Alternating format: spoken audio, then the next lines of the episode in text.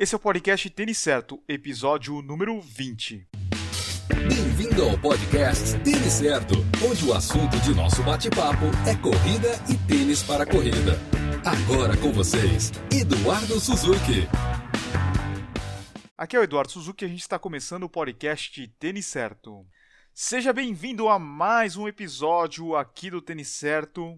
Esse é um conteúdo que vai além do tênis de corrida. Se você está acostumado lá com o YouTube, com os vídeos de unboxing, os vídeos de comparativo de tênis e também nas redes sociais, você deve estar tá acostumado a ver muito tênis. Mas aqui no podcast a gente vai além. A gente comenta sobre corrida, sobre viagem, mas tudo relacionado aí ao esporte que a gente tanto gosta. No episódio de hoje, a Carolina Otero vai falar sobre Urban Trail você vai conhecer essa modalidade de provas que vem crescendo muito. E o preparador físico Felipe Rabelo, ele vai dar dicas para melhorar a performance correndo na altitude.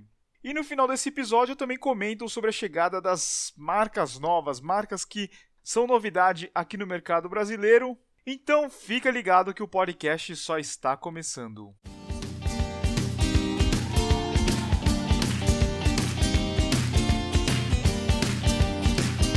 Você está afim de correr provas diferentes explorando a cidade? Se a resposta for sim, você precisa conhecer os Urban Trails. Essas são modalidades que vêm crescendo muito no mundo inteiro. E é sobre isso que a Carol vai falar no quadro Correr pelo Mundo. Correr pelo Mundo, com Carolina Otero. Olá pessoal, tudo bem com vocês? Aqui é Carolina Otero com mais um quadro Correr pelo Mundo no podcast Tênis Certo. Estamos chegando no finzinho da temporada e eu não poderia deixar de falar de um tema que está crescendo muito na corrida, em especial na corrida na Europa, que são os Urban Trails. Mas afinal, o que são os Urban Trails? Gente, os Urban Trails são formas muito bacanas de descobrir uma cidade. Diferente de um percurso de prova de rua tradicional, por assim dizer, uma prova Urban Trail passa por pontos da cidade que você nunca imaginaria super diferentes como museus, escadarias, centros comerciais, cinemas, ruas estreitas, além de muita variação de terreno e de altimetria. Realmente aqui a ideia é trazer uma experiência totalmente diferente ao corredor. Não são provas de performance para buscar tempo, e sim provas para se divertir e ver a sua cidade de uma perspectiva diferente. Eu vou dar alguns exemplos de provas para vocês. Em Barcelona acontece há alguns anos a Salomon Run, uma prova de 10 quilômetros que acontece na região de Montjuic. Para quem não conhece, é nessa região que se concentra grande parte da estrutura estrutura esportiva que recebeu as Olimpíadas de 1992, incluindo o Estádio Olímpico. Essa prova, que acontece no mês de abril, começa na Praça de Espanha, sobe toda a escadaria que está em frente ao Museu de Arte da Catalunha e segue circulando por Montjuic, passando por jardins, pelo próprio Estádio Olímpico, sem falar no visual lindo da cidade que se tem lá de cima. Outra prova bacana de Urban Trail é a Run My City em Paris. A prova teve sua primeira edição em março desse ano. Ela tem como diferencial um percurso super original e diferente de qualquer outra prova em Paris. A Run My City passa por atrações como o Perra Garnier, o Museu Grevin, entre outros. E nesse evento foram duas opções de percurso, uma opção de 9 km e outra de 15 km. O percurso de 15, aliás, ele sobe as famosas escadarias do bairro de Montmartre e passa pertinho também da Sacré-Cœur. Florença, na Itália, tem uma prova noturna de 13 km de Urban Trail. O evento acontece desde 2014, costuma acontecer em março, e, gente, o percurso é lindíssimo. Começa na Piazza Santa Croce e passa por símbolos da cidade, como a Galeria Uffizi, a Piazzale Michelangelo e a Ponte Velha. E para terminar, tem um circuito na Europa chama, chamado Urban Trail Cities, com provas na Bélgica, Holanda, Alemanha e Suécia. Aí vocês imaginam o espetáculo. Um exemplo é a prova de Bruges, na Bélgica. A cidade é linda, imagine poder correr dentro de museus e prédios históricos. Lá no site a gente tem um vídeo de uma das edições da prova, procurem lá e vejam que incrível que foi. Na Bélgica, além de Bruges, você encontrará provas em Bruxelas e outras várias cidades. Já na Holanda, tem provas em Amsterdã, Utrecht, Rotterdam, entre outras cidades. Pessoal, em Rotterdam o percurso foi fantástico, passou por museus, bares, cervejaria, até estacionamento, dentro de uma biblioteca, por um cinema e até por uma estação de metrô. O vídeo, se vocês quiserem conferir, da edição de 2017, está lá no site, corre para conferir. Na Alemanha, onde também tem esse circuito, O destaque vai para a prova em Berlim e também na cidade de Bochum, que neste ano contou com um percurso que passou também por uma fábrica de cerveja, sem contar, claro, museus e teatro. Para terminar esse circuito, tem a prova de Estocolmo, na Suécia, que vai acontecer nesse ano no dia 13 de agosto. Bom, pessoal, essa era a nossa dica de hoje para apresentar as Urban Trails para vocês, esse conceito super bacana que vem crescendo muito na Europa, com provas bem diferentes e divertidas. Espero que vocês tenham gostado, boas corridas a todos, um abraço e até a próxima!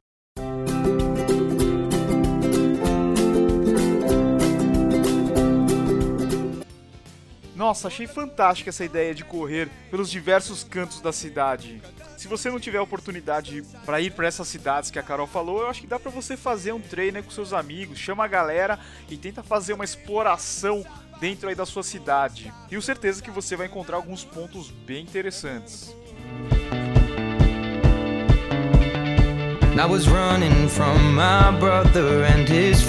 Treinar na altitude será que melhora a performance? Ou será que isso daí é uma lenda? E é sobre isso que o Felipe Rabelo vai falar no quadro dele. Vai lá, Felipe.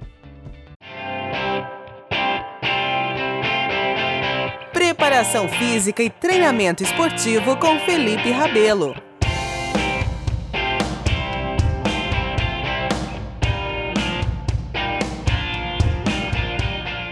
Galera, tudo bem? Eu sou o Felipe Rabelo, preparador físico de atletas, e a gente inicia mais um episódio do têniscerto.com, podcast em parceria com Eduardo Suzuki. Nesse episódio número 20, nós vamos falar sobre treinamento em altitude. Bom, você corredor já deve ter ouvido falar de várias histórias de corredores que sobem às cidades mais altas para fazer o seu treinamento, preparando para alguma prova específica. A exposição à altitude, seja ela natural ou artificial, ela tem como objetivo gerar alguns efeitos hematológicos né, no seu sangue e também na sua capacidade aeróbica. E assim contribuir para a sua performance quando você for competir naquele momento importante da sua temporada. Quando você coloca o seu corpo numa condição de hipóxia, ou seja, pressão parcial de oxigênio menor, você gera algumas adaptações metabólicas é, no transporte e na utilização do oxigênio, mas também você se torna muito mais eficiente na utilização da energia. E o resultado disso é passa um tempo treinando em regiões mais altas e depois você retorna ao nível do mar para competir. E aí você percebe uma melhora absurda na sua capacidade cardiorrespiratória. Por isso, muitos chamam de doping natural a exposição à altitude. É muito comum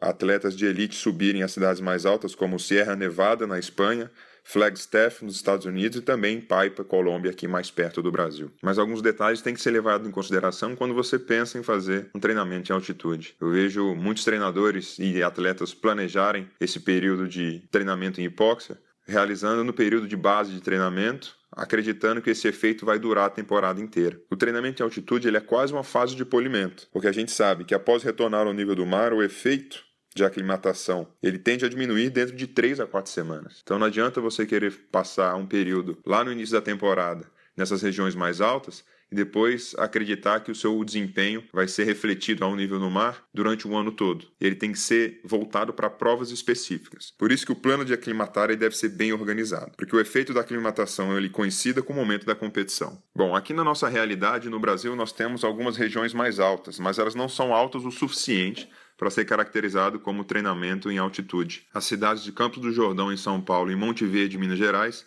são algumas delas, mas a ciência mostra que existe um limite, um limiar para você começar a ter algum tipo de adaptação pela altitude. E esse limiar ele se encontra aí acima de 2.100 metros. Além disso, o tempo de exposição é muito importante. Você passar dois ou três dias em regiões mais altas ou treinando em regiões mais altas não é o suficiente para que você comece a ter essas adaptações metabólicas e mude a sua condição cardiorrespiratória. O tempo mínimo de exposição à altitude está por volta de 400 horas, ou seja, aproximadamente 16 dias de exposição. E eu vou contar para vocês uma experiência particular que eu passei em 2009. Eu participei como sujeito de amostra de um estudo de uma universidade lá de São Paulo, quando morei na capital, que envolvia treinamento em hipóxia artificial, simulando 3.500 metros. Por quatro semanas eu passei por um treinamento de duas vezes por semana e depois três vezes por semana, treinando nessa condição de baixa pressão parcial de oxigênio. E olha, no começo é muito difícil,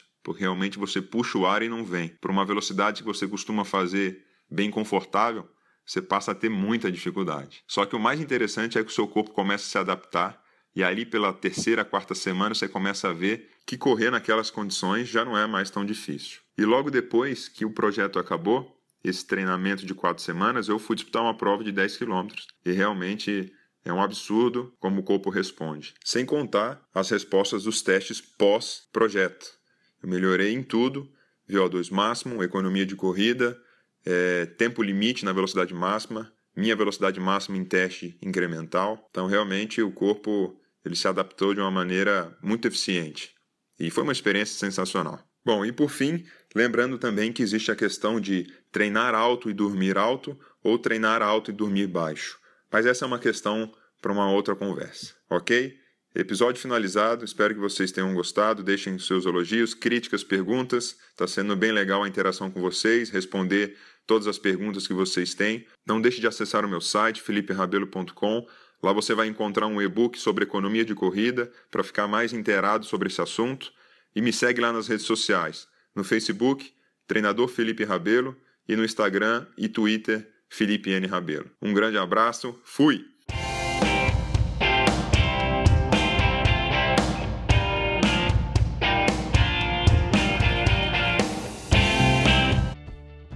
Eu acho que nem todo mundo vai ter essa oportunidade de correr na, na altitude, né? Talvez os atletas profissionais vão ter esse gostinho de dedicar um período pré-prova num lugar mais alto. Nós, os meros mortais, talvez a gente tenha que se limitar aí às condições que a gente tem à disposição da gente, né? Mas como curiosidade, eu achei muito interessante. Então realmente esse negócio funciona, hein?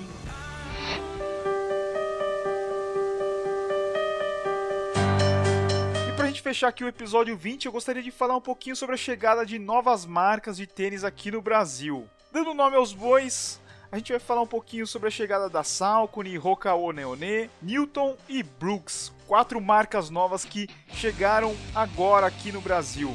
A entrada dessas marcas deverão agitar o mercado running por aqui. Lá fora, eles já são bem consolidados. E ano após ano, elas vêm ganhando espaço entre as marcas mais tradicionais. Aqui no Brasil, eu acho que ainda será um grande desafio para elas brigarem com a ASICS, Adidas, Nike e Mizuno. Afinal, essas marcas já estão aí 20, mais de 20 anos aqui no país. E existem diversos fatores que devem dificultar esse crescimento rápido das marcas novas, das marcas jovens. Nem tão jovens assim, porque a Salcone já tem mais de 100 anos. As outras são um pouquinho mais novas, mas jovens aqui no Brasil.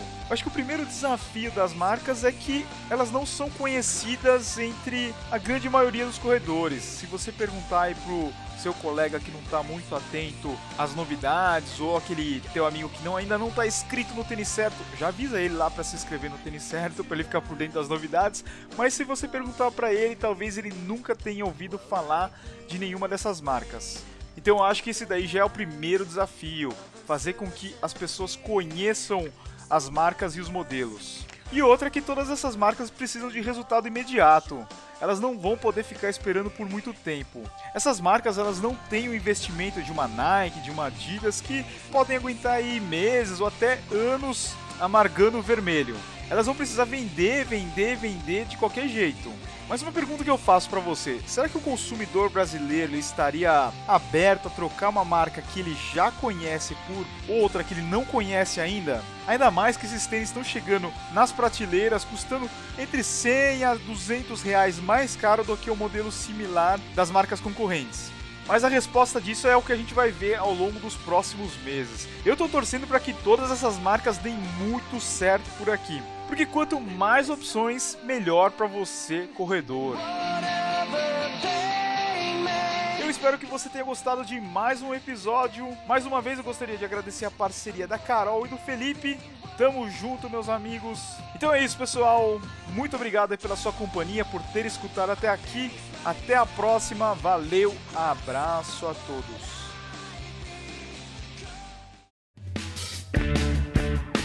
Obrigado por escutar o podcast Tênis Certo em www.tenicerto.com.